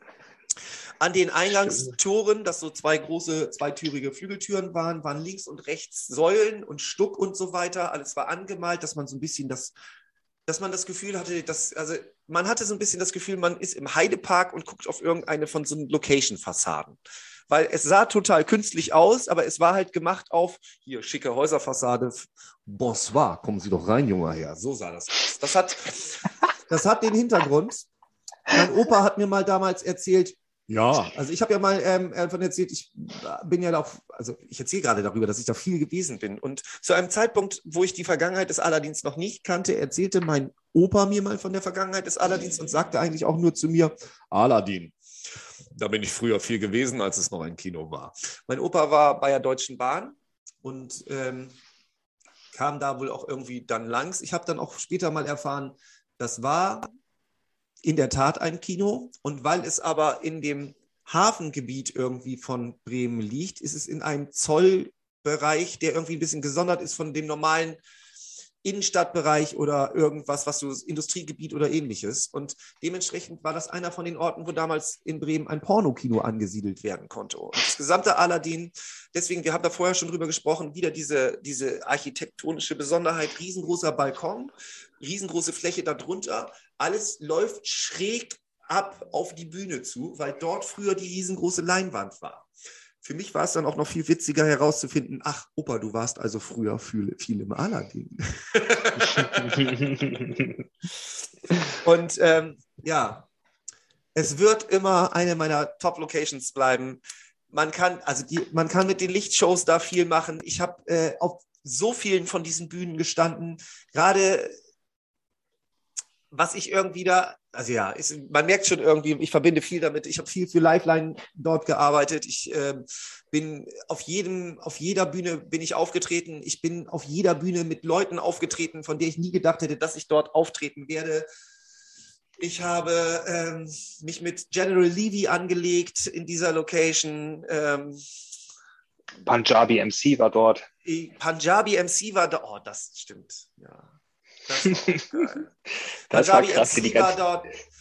Ähm, es gab diverse richtig gute Partys im Tivoli selber, wo nur das Tivoli einzeln war, was für sich auch noch eine geile, also ja, wir waren früher damals irgendwie äh, richtig eigentlich verwöhnt, das muss man so sagen, dass wir die Möglichkeit hatten, nur 13 Straßenbahnhaltestationen von nur vier Zughaltestellen einfach mal mhm. eben auf so eine Party zu kommen. Das war geil. Und dass es die Leute gab, die in diesen Locations das machen durften und auch gemacht haben. Also Grüße gehen raus. Ja. ja. Grüße gehen raus an Olaf, an Jait, an äh, Hendrik Strenger, an alle, die da, an Hendrix, an alle, die da irgendwie was mit zu tun Hendrix, haben. Hendrix, Alter. Hendrix, genau. Ähm, alle, die da irgendwie in der Weise Dennis Menken und so, also alles, die in irgendeiner Weise damit was zu tun gehabt haben, dass es uns allen möglich gewesen ist, dort Partys zu feiern. Vielen, vielen Dank. Also das war echt geil. Ja, war das schön. Es wird auf ewig. Ja, also ich, das wäre eins von den Sachen, da, das, die Silhouette vom Aladdin würde ich mir, glaube ich, Rücken tätowieren. ja, das ist meine Top 1. Wird es immer bleiben. So lange, bis irgendjemand auf eine schlimme Art und Weise diesen Ort entehrt. Also Nena-Konzerte oder ähnliches, aber bis das passiert, wird immer. Ah, Aladdin, schön. Wir haben noch einen Punkt und wir sind jetzt nämlich gerade ja. schon bei einer Stunde. Deswegen frage ich dich. Stunde. Machen wir den Punkt noch oder lassen wir es dabei und machen den in der nächsten Folge von Dreimal das Bremer Recht? Mir ist egal. Aber jetzt haben wir, ja. Sag du es, Johannes. Hast du noch Zeit? Ich habe noch Zeit, ja, ja. Also es ist alles gut. Äh, wir können auf jeden Fall ich die hab... Sachen noch machen. Ich ja. wollte nur eben auf Nummer sicher gehen, bevor wir jetzt anfangen, in das nächste, letzte Thema einzusteigen und dann mittendrin merken, oh, unsere Zeitpläne sind irgendwie langsam zu Ende, dann lass uns anfangen. Also ich habe noch. Ich habe also, noch locker Zeit. Also. Wir haben noch drei Punkte. Wir reden über die besten Sets, die wir beide persönlich miterleben Erlebt durften. Haben. Ja. Genau. Bitteschön. An mit der, meine, meine Nummer drei, NDC im Güterbahnhof. Oh, ja! Da habe ich gar nicht mehr dran gedacht. Ja. Ja. Da, ich ja. Kann mich, an, die Muck, an die Mucke kann ich mich nicht mehr erinnern. Aber es war einfach von der Stimmung und von dem, was da abging. Ich kann mich nur erinnern, dass ich vorne vor der Bühne stand und am liebsten meinen Kopf auf die Bühne geschlagen hätte, weil es mich einfach so gerissen hat. Und vor allen Dingen standen wir beide auch nebeneinander. Alter, es war einfach nur der absolute Abriss. Das war einmal Fearless und Kesha, glaube äh, ich. Äh, genau, genau. Und, und, Crossfire, DJ Crossfire war noch da. Und mit Kesha. Und Animator B. Und mit Kesha habe ich auch noch die ein oder andere Geschichte, die ich gut erzählen kann, weil Kesha da nach drei oder vier Mal beim Dubplate Business und äh, bei Dubplate Business gebucht gewesen ist und ich habe den auch auf die ein oder andere Odyssee ins ostfriesische Outback mitgenommen, über die ich auch gerne nochmal besprechen ah, stimmt. Stimmt, der war dann, der, wir, haben, wir haben noch einiges an Stoff, ah! die wir besprechen können und müssen. Also, erzähl weiter von der Party. Ich weiß auf jeden Fall, welche du meinst. Wenn sich andere Leute noch an die legendäre NDC-Party von, wie hießen die denn damals noch als Promotion? Die beiden. Ich weiß nicht, wer das gemacht hat. Die beiden haben das gemacht. Wie, wer, welche beiden? Animator B und Mercury. Echt? Das ja. weiß ich gar nicht. Okay. Das ich habe den Flyer noch irgendwo rumfliegen, den kann ich mal rausholen, den kann ich mal, können wir mal auf Instagram posten. Könnt Ja. euch noch mal, da, können wir, da haben wir es dann ja. Ja. Den hau ich mal raus. So, Ja, ähm, Soll ich noch was dazu sagen zu der Party? natürlich. Hast du schon angefangen, ein Bild zu malen? Nein. Dann mach das doch bitte. Alles, alles fing an, dass, ich, dass wir beim Kumpel waren, der eigentlich sturmfrei hatte und wir einfach gesoffen haben. Und dann kam irgendwann wieder auf die Idee, so, oh, ist irgendwie schon öde. Lass doch mal spontan nach Bremen fahren, da ist heute NDC. Die anderen hatten eigentlich gar keinen Bock. Ich kannte aber noch ein paar andere Leute, die hingefahren sind und dann sind wir halt trotzdem im Zug nach Bremen. Die anderen sind irgendwo Partymeile Stubu oder sowas denen abgezogen. Und ich, und wir sind, und wir sind halt ins, äh, zum Güterbahnhof. Ja. Und, das, und diese, der Güterbahnhof war halt wirklich ein Güterbahnhof, oder? Täusche ich mich? Ja, So der, gefühlt Güter, war das ja wirklich, der Güterbahnhof ist nur der da. Bereich, genau, der Güterbahnhof ist der, ich muss mal eben kurz Strom an meinen Computer hier ranmachen, warte kurz. So, der Güterbahnhof ist der Bereich, wenn man aus Fahrtrichtung Hamburg, Oldenburg, Wilhelmshaven nach Bremen reinfährt. Wilhelmshaven und Oldenburg fährt man fast direkt an dem Güterbahnhofbereich vorbei. Und Hamburg, da lässt man den so ein bisschen rechts liegen. Das waren die Bereiche, wo früher große Schuppen angesiedelt waren, wo die, die ähm, Kohle und Einzelteile und alles irgendwie, was vom Bahnhof aus logistisch dann weiter verschickt wurde, gelagert wurden. Und diese Sachen wurden, diese Lagerflächen wurden irgendwann aufgegeben. Da sind dann Yogaschulen eingezogen. Heute ist da ein großer Boulder Club, also wo man klettern kann. Und das war damals die, ich glaube, Bremer Shakespeare Company. Das ist eine große Das Theater, sein, ja. eine große Theateragentur, also eine große Theatergruppe, die da dann, es wird Leute überraschen, Shakespeare-Stücke aufgeführt haben. Dementsprechend gab es Surprise. Ja, deswegen gab es eine Tribüne mit Sitzflächen, die so in vier Stufen an einer langen Wand angeordnet waren. Man muss sich ein Rechteck vorstellen, was in der Mitte von einer großen Wand aus OSB-Platten, die schwarz angemalt war, unterbrochen wurde, damit auf der einen Seite ein Eingangs- und Garderobenbereich und auf der anderen Seite ein Partybereich entsteht oder ein Theaterbereich. Dieser Theaterbereich war zu dem Zeitpunkt, weswegen auch immer, mit circa 20 Tonnen Sand ausgeschüttet. Irgendwas Das- war da und es war sauheiß da drin. Ja, du weißt das, Das weiß nämlich. ich, das weißt du nämlich nicht mehr, weil du, weil du da warst, als der ganze Laden voll war. Und ich war, glaube ich, noch bis früh morgens da und da war der leer. Und dieser ganze Laden war Nee, ich voll. war auch bis früh morgens. der ganze Laden war war vollgeschüttet mit Sand, weil da irgendwann vorher Okay. eine Beachparty gewesen ist. Und du hast. Also neben Blasen an den Füßen gibt es nur wenige Sachen, die beschissener sind, als auf Sand zu Drum Bass zu tanzen, muss ich mal ehrlich sagen. Oh, Aber alles- ich weiß, das, Alles in allem geile Ja. Party. Alles in allem. Ich das weiß, war mega. Es war, es war einfach mega. Ich glaube, du konntest am Anfang auch nicht mehr raus. Ja, weil die gesagt haben, ey, wenn ihr rausgeht, kommt ihr nicht mehr rein. Genau, dann konntest du später irgendwie für 2,50 Euro konntest dir trotzdem so ein Ausgangsding ins holen, weil es einfach nicht auszahlen war, einfach zu heiß halt da drin. Mhm. Das weiß ich, das ist einfach bullenheiß. Aber das Set, das war übertrieben. Das ist meine Nummer drei. Das Kann werde ich ich nicht vergessen. Kann Das ich war geil. Da hat er auch, das war auch das, ich glaube sogar, also NDC war vorher schon mal da, zum Beispiel auf der Party, auf die ich noch zu sprechen komme. Das ist schon ein paar Jahre vorher gewesen, aber grundsätzlich war NDC eine Nummer, die trotz der, trotz den, des Ranges, den Bremen so als Jungle- oder Drum Bass Stadt in Deutschland hatte, war NDC nie wirklich richtig scharf darauf, nach Bremen zu kommen. Das stimmt, das stimmt. Aber wenn du sonst dafür bezahlt wirst, irgendwo in Australien für sonst was, wie viel tausende Euro Silvester einzuläuten oder so, dann reißt du dich nicht darum, in den Güterbahnhof der Shakespeare Company nach Bremen zu kommen. Oder wenn- Wenn du halt drei, drei, drei Abende hintereinander Wembley voll machst halt, ne? Das war ja später erst. Also er, zu dem Ja. Zeitpunkt hatte er bei uns schon einen Ruf, den seinesgleichen suchte. Aber dieses, es kennen den so viele Leute, dass der drei Tage hintereinander Wembley zumacht, den hat er sich auch erst noch erspielt. Ne? Da mussten noch einige andere Sachen hinterherkommen. Ja, klar, brauchen wir nicht drüber reden. Andy C.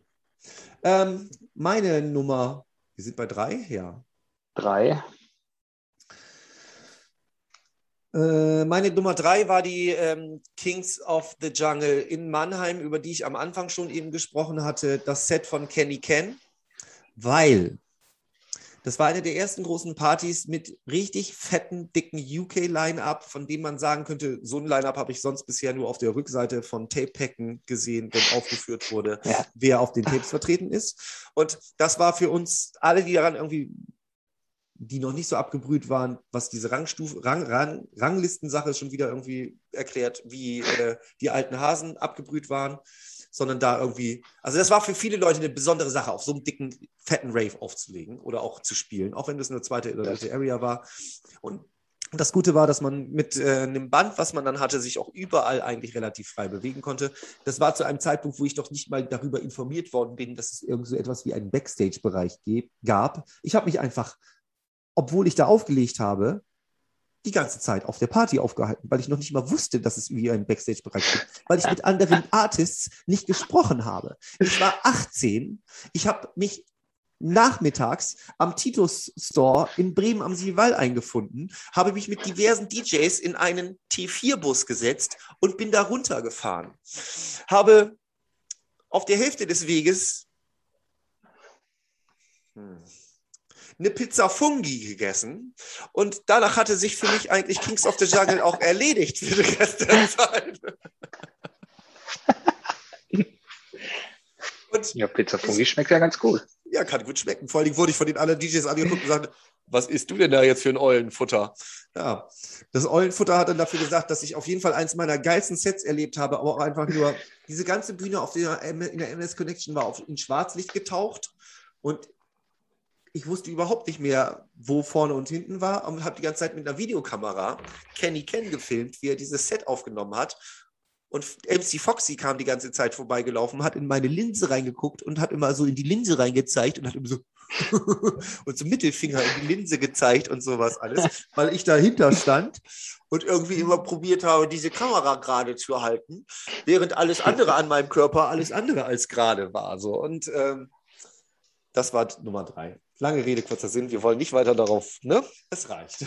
Nicht schlecht, nicht schlecht. Also und, da wurde, zwei... und da wurde als Intro Evil Streets gespielt. Deswegen auch noch Tune und Party. Und Set, oh, das ist nicht schlecht. Hm. Also, meine Nummer zwei, also ich habe bei Nummer zwei habe ich zwei. Mhm. Also ich, zum einen das erste Mal Noisia auf der Dreamland. Mhm. Zwei, vier, fünf, sechs, keine Ahnung, weiß ich nicht mehr. Die, die haben relativ spät auch noch gespielt. Die haben auch noch relativ spät gespielt noch, ne? Genau, um vier oder so. Die sind einfach mhm. nur eingesprungen, weil irgendwer abgesagt hat, keine Ahnung. Und dann, ähm, ja, war einfach Moshpit auf, habe ich noch nie auf der Drum Bass Party gesehen, weil das einfach nur Abriss war. Das war halt echt, ich meine, der, die Beats halt, das war einfach Oh, es hat richtig gedrückt. Ah, als Neuro kam, war es schon eine geile Zeit, ne? Das stimmt. Das war ja. das erste Mal wieder, nachdem so ein bisschen eine lange Zeit das so ein bisschen von Releasen und auch so von dem Sound dahin plätscherte, das wieder irgendwie an die Fresse boah, gegeben wurde. Ja, oh. ja mal, endlich mal wieder richtig. Und das war, boah, das war richtig geil. Also das hier, bei mir kann ich gar nicht sagen. Oh, das weiß ich noch, wo du Clownstep gerade sagst. Ey der, das ist jetzt mein zweiter Part halt. Okay, erzähl. Ähm, den ich dann noch habe bei Teil 2. Ich habe, irgendwer hat irgendwann auf einer Tivoli-Only-Party, also es war nur eine Party im Tivoli, als letzter DJ, der hat Body Rock immer hin und her gemixt. Das, das ging bestimmt zehn Minuten. Ich weiß nicht, das war es das Ende von Body Rock, da gibt es so einen komischen Sound.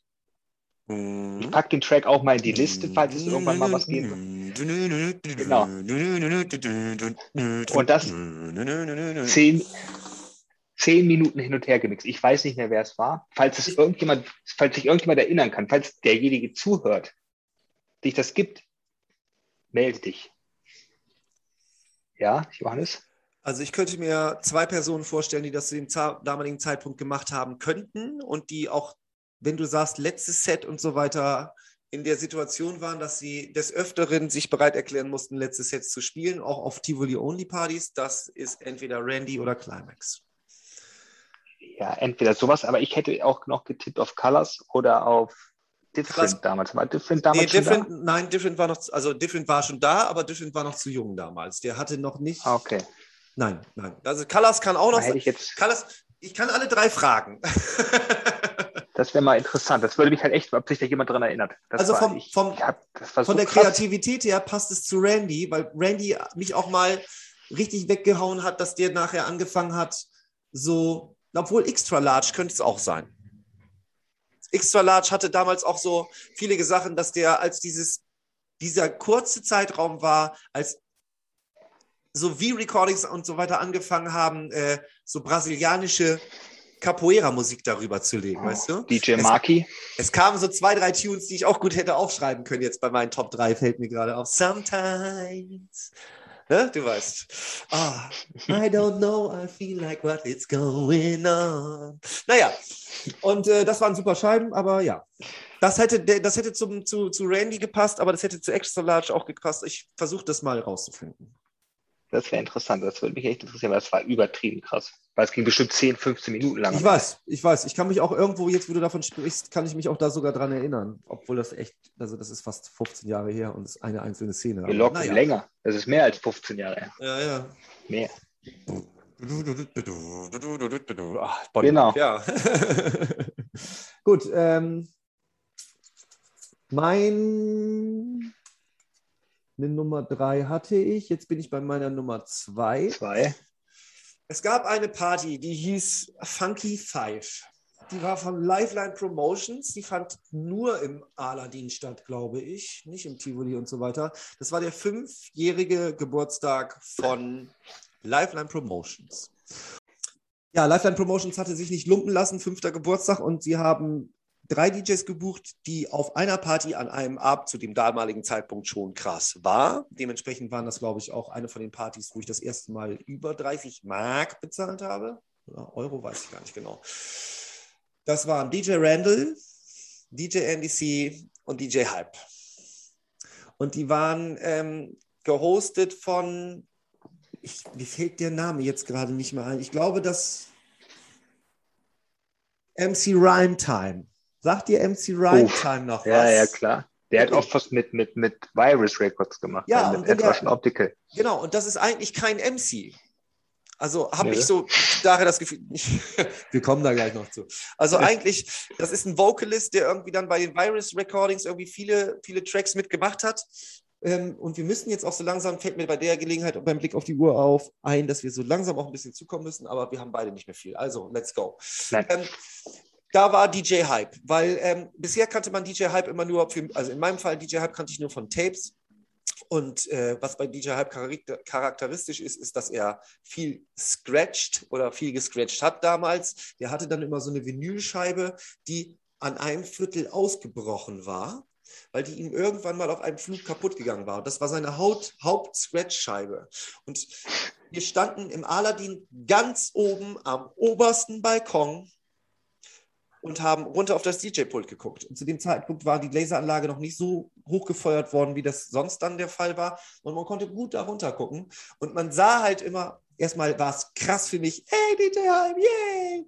Und dann sah man aber immer noch diese kaputt gebrochene Platte auf dem einen Plattenspieler liegen, weil das ein helles weißes Slipnet war. Und man sah diese dunkle Scheibe, wo so weiß raus ein Bruch leuchtete. Und er hat mit dieser, wie man das von DJs kennt, diese Scratch-Bewegung, Hand auf die Platte, eine Hand am Crossfader und dann bip, bip, bip, bip, bip, hat er halt immer über die Tracks gescratcht. Und man sah von oben immer diesen Riss, wie dieser Riss sich immer so ruckartig hin und her bewegte, während er am Scratchen war. Und das sah so geil aus. Und es war einfach eine der geilsten, also er hat Leitertune gespielt, er hat also alles gespielt und es war ah, geil. Funky Five, DJ Hype, Aladdin. So, jetzt kommt die Nummer eins. Johannes, und mit dieser Nummer eins hast du zu tun. Bei Ah, mir. Ich habe mir schon vorhin was Du gedacht, als wir das andere Thema noch hatten. Du, du hast es möglich gemacht damals. Dankeschön. Panacea im Magazinkeller. Yeah! Abriss. Alter. Ich glaube, ich habe habe am Anfang noch äh, Garderobe gemacht. Genau. Ab- Aber das Problem war, was ich aber schon irgendwie auf dem Weg allein, ich bin alleine mit dem Zug gekommen, ganz alleine, weil Ja. keiner mit wollte. Ja. Ich habe mir, glaube ich, auf dem Hinweg schon eine halbe Flasche Whisky alleine reingedreht. Ja. Also von zu Hause mit dem Zug zum Hauptbahnhof und zum Magazinkeller. ja. Ungefähr 40 Minuten. Mhm. Hab dann mit Techie, mit Techie, schönen Gruß Techie übrigens, falls Ey, vielleicht erinnerst du dich noch. Grüße. Ja, ich erinnere vielleicht erinnerst du dich noch. Mhm. Nee, ich meine, vielleicht erinnert sich Techie auch, vielleicht hört er es ja irgendwann mal. Ja. Dass wir, ich habe nicht mit ihm zusammen die Garderobe gemacht. Und als Panacea dann ankam, hat Techie allein die Garderobe gemacht. Weil da, ich, glaub, ich glaube, du, wir, haben so, wir haben sogar auch noch darüber diskutiert, Johannes, ich muss da jetzt hin. Genau. Boah, das war überragend. Das war echt das, das, das, krasseste, das krasseste Set, was ich je in Bremen gehört, was ich je in Bremen gehört habe. Was ich eigentlich generell live gehört habe. Carlos hat Weil einfach. Ja. Ja. Entschuldigung, sprich. du warst noch nicht fertig. Nein, ich muss nee, sprich, mir angewöhnen, die Leute nicht zu unterbrechen. Ähm, Carlos hat vor Panacea gespielt und Pana ähm, Carlos war auch von äh, Panacea recht angetan, weil so State of Ecstasy und ähnliche Re und Kings of the Jungle, kennst du noch Kings of the oh, Jungle? Oh ja, ja, Panacea? klar. Oh, Natürlich, gleich Album. Genau. Ähm, also das hat ihn auch schon alles so ein bisschen weggehauen. Und dann hatte ich Carlos gefragt, ob er vor Panacea spielen wollte. Und das waren die ersten Tage, wo die ersten CD-Spieler für DJs mit dem Jogwheel rausgekommen sind. Die ersten CDJs von Panasonic oder Pioneer, die ersten Pioneer CDJs, die silbernen, riesengroßen, schmalen Klötze. Und die hatten wir uns ausgeliehen für den Zeitpunkt, äh, für den Tag, weil wir wussten, Panacea so, da müssen wir auch irgendwie mal gucken, dass die Technik stimmt. 12 Zehner nur, 12 Zehner reicht nicht. Und Carlos stand da oben auf der Bühne rum und war so, oh Gott, Panacea steht jetzt neben mir und so weiter. Und wollte halt einfach nett sein. Und der Typ ist ja jetzt schon zu dem Zeitpunkt schon gut in der Welt unterwegs gewesen. Irgendwie, man muss dazu sagen, Panacea hatte zu dem Zeitpunkt komplett schwarze ähm, Kontaktlinsen drin. Also er sah aus wie so ein. Voodoo-Child und hat auf der oberen Scharnreihe komplette Grills sitzen. Und dazu hatte er halt so einen Potschnitt. Und diese Kombination, ja. diese Kombination. Weißt du, wie er aussah? Hm? Er sah aus wie bei Dumm und Dümmer, Jim Carrey. Bloß Jim Carrey, Jim Carrey ohne Grinsen, schwarze Kontaktlinsen und Grills. Und Grills. und, und, ähm, und, ich glaube, ja. er hat uns noch, also als Theorie weiter. Ich glaube, er hat uns auf der Party noch erzählt, halt, dass er seinen Porsche kaputt gefahren hat. Ja.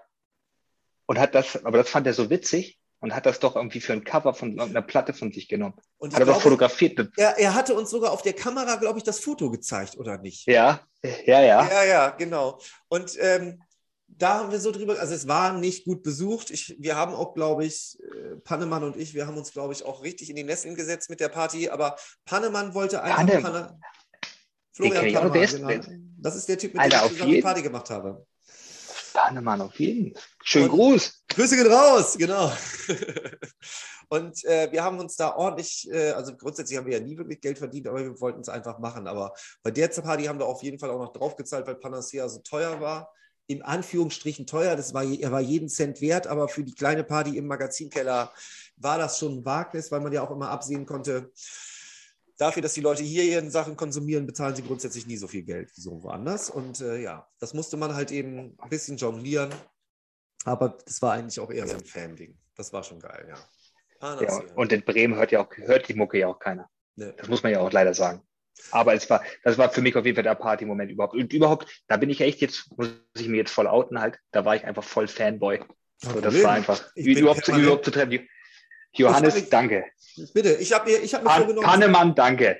Ich habe mir, Pannemann geht, ne? Ich habe mir vorgenommen, für diesen Podcast alles an äh, Charme fallen zu lassen, weil, ganz ehrlich, worüber reden wir denn hier? Wir reden über unsere ja. Teenager und über, also, wenn wir können uns noch glücklich schätzen, diese Art von Sachen gemacht zu haben. Da gibt es andere Leute, die viel peinlichere Sachen in ihrem Heranwachsen gemacht haben. Also ich ja, bitte. Das, das kommt, bitte. kommt ich später auch noch zu. Da komme ich später auch noch zu. Ich bitte dich. Nein, also insgesamt ja. eigentlich, also wir waren vielleicht mal zwischendurch auch ein bisschen arrogant und eingebildet und teilweise auch Vollidioten, aber nie aus schlechter Motivation heraus, sondern nur, weil wir es nicht besser wussten. So. Aber, ich kann geil. verstehen, warum du die Party geil fandest. Ähm, meine Nummer eins war die Party im Dubplate-Business, äh, also im rosige Zeiten damals noch, Dubplate-Business, nein, Quatsch, das war Ting schon, Entschuldigung, ich muss jetzt nochmal zurückgehen. Das war dann das Ting schon und es war trotzdem noch Dubplate-Business. Kenny Ken. War es ich gab, bestimmt auch da. Es gab früher in Bremen einen Klamottenladen, der hieß Crazies. Der war direkt am Anfang des Steintorviertels schräg gegenüber von einem, von dem Theater. und neben dem Theater war ein Drachen- und Jonglierladen und schräg gegenüber war der Name Cra Crazies, Crazies oder Downstairs. Verwechsel ich da jetzt gerade was?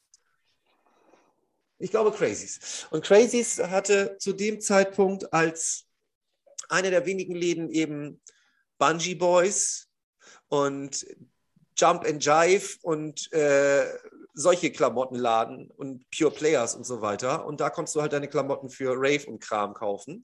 Und die hatten Tapes. Und die hatten unter anderem dann einzeln für 10 Euro Aufnahmen von den aller, aller, aller, allerersten ähm, Unimensa-Aufnahmen und ähnliches irgendwie äh, verkauft. Und sie hatten auch von irgendeiner Tivoli-Party ein Kenny Ken Tape mit. Da hatte ich einmal Crazy Legs, Kenny Ken und sonst noch irgendeinen auf Tape gekauft. 10 Mark pro Tape. Und dann war, also Kenny Ken war mein aller, allererstes Jungle Tape, was ich mir je für Geld gekauft habe, was ich nicht geklaut habe, was ich nicht überspielt habe, was ich mir für Geld gekauft habe in diesem Laden. Und ein paar, also ein Jahrzehnt und ein paar Jahre später mache ich MC zu Kenny Ken im Ting und der, Laden, ah, und, der Laden, und der Laden dreht durch. Und ich bin da, ich glaube, also ich hätte mir, hätte ich Kontakte gehabt, bestimmt von irgendjemandem Inkontinenzwindeln ausgeliehen, weil ich so einen Schiss gehabt habe. Also grundsätzlich, ich habe ja immer ein riesengroßes Problem mit diesem Imposter-Syndrom gehabt, dass ich immer gedacht hatte, was mache ich hier eigentlich? Ich bin überhaupt nicht wert, hier rumzustehen. Ich bin so schlecht, ich bin so schlecht. Aber da, in dem Abend war das halt nochmal gesteigert, weil ich gedacht habe, oh Gott, oh Gott, der Typ, mit dem ich, oh nein, ich kann es nicht und so weiter. Es endete darin, dass Kenny Ken total betrunken war und ich total betrunken war und wir in der Raucherecke rumstanden und er mir nach dem Set gesagt hat, von jetzt an will ich, dass du immer MC machst, wenn ich in Deutschland bin. Ich hätte auch zu dem Zeitpunkt dann auch alles einfach einstellen können und ab dann nicht mehr weiter MC machen können, weil das war für mich dann auch genug. Ich brauchte dann auch nicht mehr irgendwie. Aber mein blöder ADHS-Kopf hat es halt nicht geschissen gekriegt, ihn danach auf Docs on Acid oder irgendwo anzuschreiben, weil ich auch einfach geschissen habe, wie schreibe ich dem denn jetzt und so weiter da irgendwie was weiter nachzuverfolgen. Ich hätte dem auch gesagt, du pass auf, ich setze mich in den Zug, sag einfach, wo du bist, ich komme rum und zahle Eintritt. Ich mache da eine MC so ungefähr. Habe ich, hab ich, aber hab ich aber nicht gemacht. Stattdessen machst du jetzt diesen Podcast. Ist fast besser, oder? Ne, also. Ohne Witz. Ja. Also, sorry. Eben, aber verstehst du, was ich meine? So, diese Steigerung von, ich kaufe da ein Tape, ich treffe den da auf ja, der Party mit, ne? Und ganz zum Schluss das und am Ende des Abends sagt er noch das zu mir. Also für mich war der Punkt da gegessen, weil dieses ganze Ich mache MC ja auch, wir erinnern uns daran, die äh, MC-Folge ist ja schon draußen. Dieses ganze Ich mache MC ist entstanden aus einem, wenn du MC machst, Johannes, hauen wir dir auf die Fresse. Oh, wenn ihr mir auf die Fresse hauen wollt, dann mache ich das jetzt erst recht. So, und äh, wäre das, ne? also deswegen wäre das alles nie passiert, und deswegen ist das einfach so, das ist für mich die Zuspitzung von vielen Sachen gewesen, diesen Typen. Ah ja, ich muss diese MS Connection Sache noch. Oh, das hat, oh, das fällt mir jetzt gerade erst ein. Oh, ich habe hab Gänsehaut, während ich davon spreche, Alter. Also die Party mit Evil Streets, äh, mit dem Evil Streets Tune, mit Kenny Ken, die besten, eines der besten Sets, was ich je gehört habe, in der MS Connection hatte noch mit damit zu tun, dass ich ja diese Kamera hatte und damit immer rumgelaufen bin. Und zu diesem Zeitpunkt gab es noch nicht viel VHS-Rekorder, womit Leute Videos aufgenommen haben.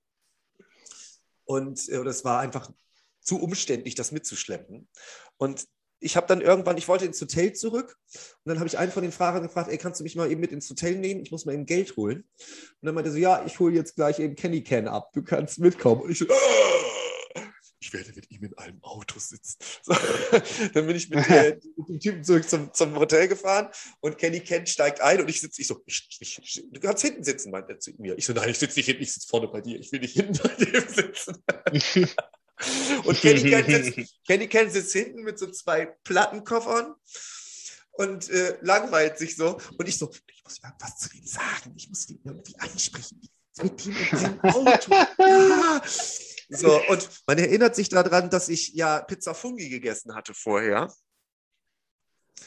Und äh, ich drehe ich dreh mich um zu Kenny Ken. Bist du dir sicher, dass es Kenny Ken war? ja.